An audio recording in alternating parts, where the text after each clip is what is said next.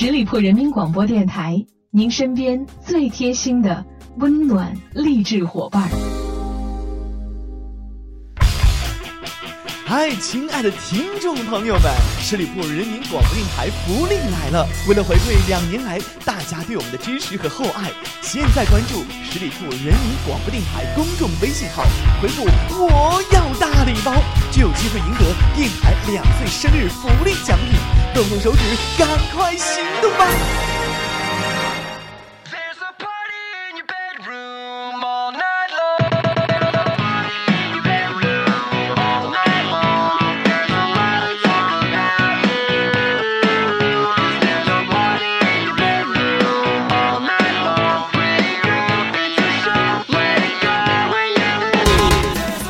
我亲爱的耳朵们，欢迎你们继续关注十里铺人民广播电台的精彩节目。现在来到的是我们出发吧，好奇心，我是晶晶。随着气温的不断上升，我们似乎已经闻到了夏天的味道。当天气越来越炎热，我们家里面有样东西的利用频率一定会逐渐的升高，那就是冰箱。冰箱给我们日常生活带来了很多的便利，它不仅可以储存蔬菜水果，还能够冷冻雪糕和饮料。但是除了平常的这些用法，冰箱里还有许多的小秘密。接下来就让我们一起来看一下冰箱里其他的小秘密。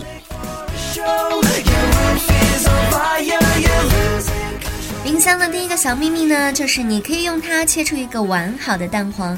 相信很多人有着这样的困扰，就是为什么自己在家切鸡蛋的时候就很容易碎掉？那人家酒店里面的厨师呢，鸡蛋切出来就很整齐又漂亮。其实只要一个小办法就可以达到这样的效果了，那就是把鸡蛋放入冰箱冷藏一个小时之后再切，这样出来的蛋黄就可以切出很平滑的样子啦。冰箱的第二个小秘密就是它可以让我们的豆类在五分。钟就可以煮到开花的一个状态。那平常在家煮豆类的时候呢，我们就发现这个豆类是非常难煮透的。所以以后在煮豆类的时候，就可以先放入冰箱冷冻到它结冰的一个状态。这样等到你想煮豆汤的时候，就可以直接拿出来加水煮。这样出来的豆子呢，就很快可以煮熟了。冰箱的第三个小秘密就是它可以帮助我们轻松的去掉栗子壳。当板栗煮熟却不容易剥壳的时候后呢，你可以将它放到冰箱里面冷冻个两三个小时，这样子板栗皮就非常的好剥了，而且剥下来的板栗肉也很完整。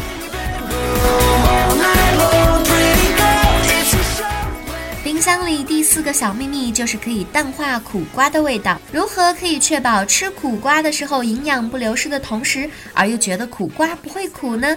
只要把苦瓜放到冰箱的保鲜层当中冷藏一段时间，苦味自然就会变淡许多。冰箱第五个小秘密就是可以去掉辛辣味。平常我们在切洋葱的时候，是不是经常的泪流不止呀？那怎样才能去除这种辛辣的味道呢？非常简单，把洋葱放入冰箱当中。冷冻一两个小时之后再拿出来切，就不会再泪流满面了。终于得到解脱的办法了。冰箱里第六个小秘密就是可以帮助我们杀掉书本里面的一些蛀虫。那每个家庭呢，相信都会珍藏一些书籍了，但是时间长了的话，就会有一些蛀虫，而且这种蛀虫非常的不容易赶走，也很不容易把它弄死。这个时候呢，只要用塑料袋把书本包好，再放进冰箱冷冻十二小时，蛀虫就可以通通冻。死了，所以冰箱除了冷藏食物之外，还有这么多对我们生活有帮助的小功能。只要我们在以后的生活当中尽量的开发我们的聪明才智，去发现一些小秘密嘛。同时也欢迎大家来跟我们分享。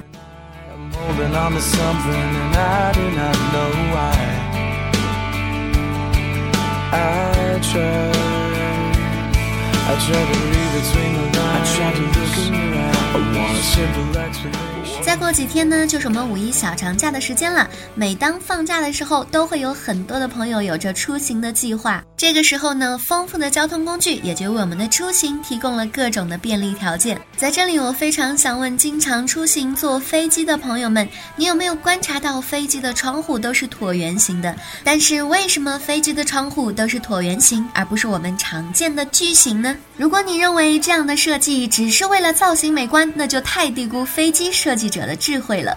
其实把飞机的窗户设计成椭圆形，当然不只是为了美观，而是出于对飞机飞行安全的考虑。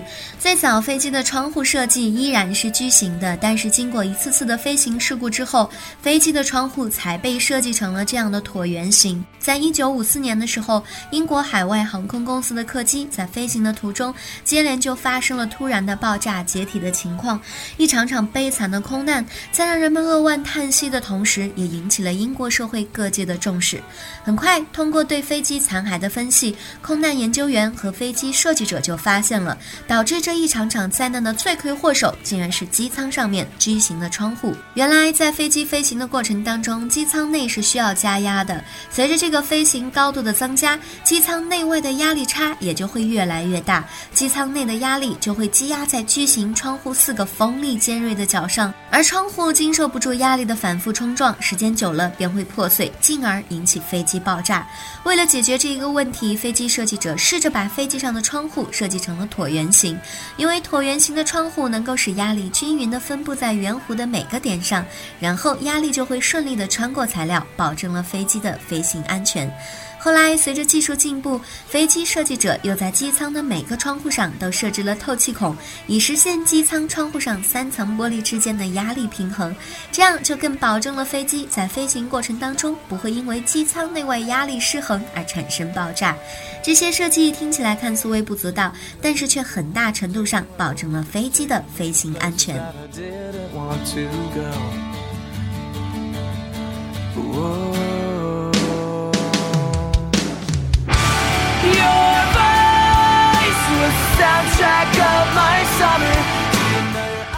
当你牵着自家的狗狗悠闲地走在大街上的时候，如果有朋友见到你说你跟你家狗长得真像啊，这个时候你千万不要生气，因为真的可能是这个样子的。你可能在任何一个公园都会发现这样一个非常奇特的现象，就是狗狗就是缩小版的主人。有些狗狗的走路姿势非常的像主人，那有些狗狗的发型呢，看上去好像跟主人进的是同一家发型店一样的。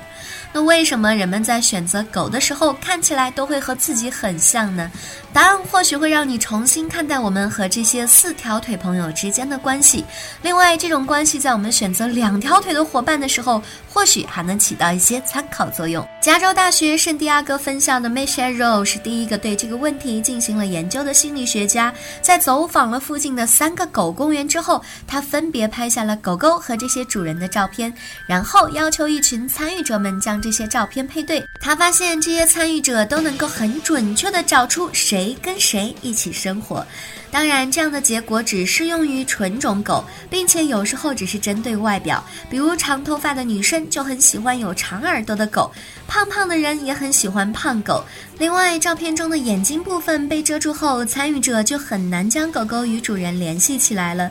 也许这都是因为狗狗与主人之间的亲密关系，狗狗会觉得跟家里的某个成员长得像会有安全感。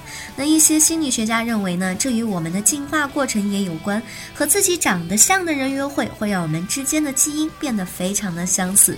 这项发现让我们知道了人类更喜欢和自己长得像的东西。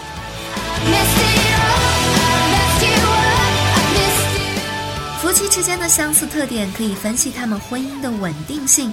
几年前，来自布达佩斯的 Elvis 决定研究这种现象是否也存在于我们和狗狗之间。他说：“我们和狗狗之间的关系十分的特别，它们不只是我们的宠物，更是我们的家人、朋友以及伴侣。所以，我们认为这种关系应该与其他的关系相类似。之前的实验发现，人的某些特点，比如说外向的性格，也与狗狗的一些行为相一致。在面对陌生人的时候，狗狗就会表现出侵略性，或者很害羞。”躲在主人的身后。现在可以将狗狗的性格分为标准的五种类型：神经质、外向、有责任心、随和以及率真。这五类性格是基于简单的行为标准，例如是否表现的懒惰，是否冷漠。同时，研究还发现，狗狗和它的主人都有着相似的性格特点。他说，实际上比夫妻和朋友更加的相似。重要的是，这种相似性是无法用狗和主人待在一起的时间长短进行解释的，所以也不可能是狗狗为了迎合主人而故意模仿主人的。相反，狗的性格似乎是让它具有了吸引力的最主要原因。第一次出现狗狗与主人之间的这种关系，似乎很让人惊叹。三万年前，人类开始驯养狗，让它们帮助我们狩猎，渐渐地开始用我们自己的方式喂养这些生物。超越的自然和物种培养出来强烈的情感。现在，它们看起来和我们很像，和其他的一些人类不同，它们会回报我们情感，在很多方面，它们能够很好的反射我们人类的本性。难怪我们会认为狗是我们最好的朋友。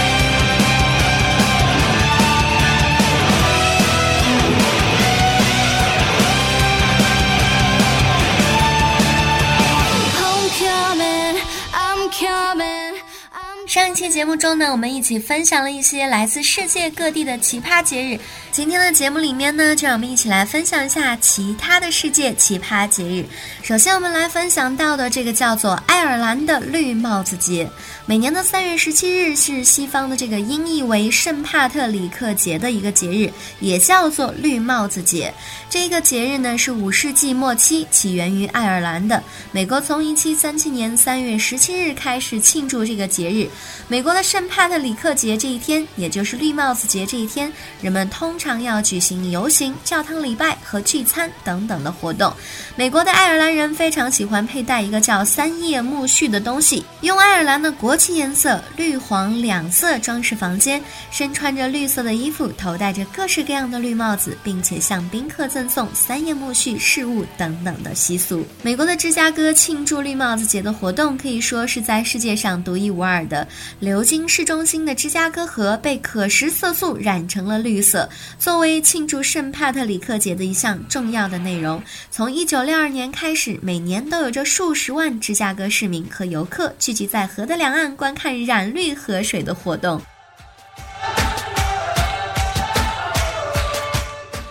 接下来要分享到的这个是英国的干酪翻滚节，有着美丽的名字，却是一项危险的活动。干酪翻滚节的魅惑就在于在陡峭的小丘上追逐着七磅重的乳酪肘，危险随时迫在眉睫。警方一度想制止这种节日行为，但是参与者根本就不甩这一套命令，因为乳酪最高滚动时速可以达到每小时七十英里，也就是大约一百一十六千米。想要抓住它，可不是一件很容易的事情呢。乳酪轴最后肯定是要滚下来的，所以第一个冲到山脚下的人才是大赢家。脑补一下那个画面，一大群人追逐着奶酪，以每小时七十英里的速度从小车上往下狂奔，也是一番热闹景象呢。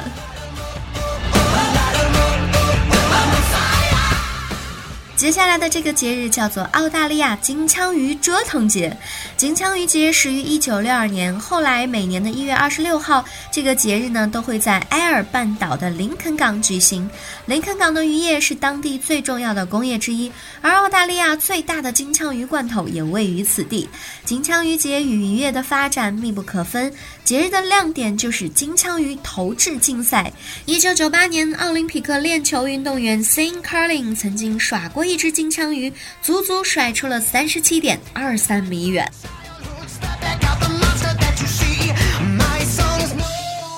面这个奇葩的节日叫做苏格兰舍德兰群岛圣火节。每年的一月的最后一个星期二，舍德兰群岛都会庆祝一年一度的最后的圣节之日，也就是圣火节，向维京时代致敬，给圣诞季画上一个完美的句号。上千人穿着戏服游行，三十二英尺长、大约十米的仿制维京船熊熊燃烧，最后将节日推向高潮。因为节日常常伴有着绚丽的服饰，还有着为数不少的男扮女装，人们也把这样的一个节日戏称为“异性装扮癖”的星期二。怪不得我们把某一个人群的人称为比较二了。以上这几个就是我发现的关于世界上奇葩的节日。如果大家那里有一些有趣的冷知识以及一些奇葩的消息的话，都欢迎可以跟我们分享。以上就是今天节目的全部内容，再次感谢大家的聆听，同时也欢迎大家继续关注我们十里铺人民广播电台的微信公众号。这一段时间呢，都可以在我们的公众微信号的平台上回复“我要大礼包”，就可以参加抽奖活动了。如果你对我节目还有什么一些其他的建议意见，都欢迎在节目下方留言。我看到的话会及时的回复给大家。如果你想跟我们其他的听众朋友还有主播进行交流互动的话，欢迎加入我们的 QQ 听友群的大家族，群号是幺六零零五零三十三幺六零零五零三十三。好了，我们下周五再会吧，拜拜。本期节目由十里铺人民广播电台制作播出。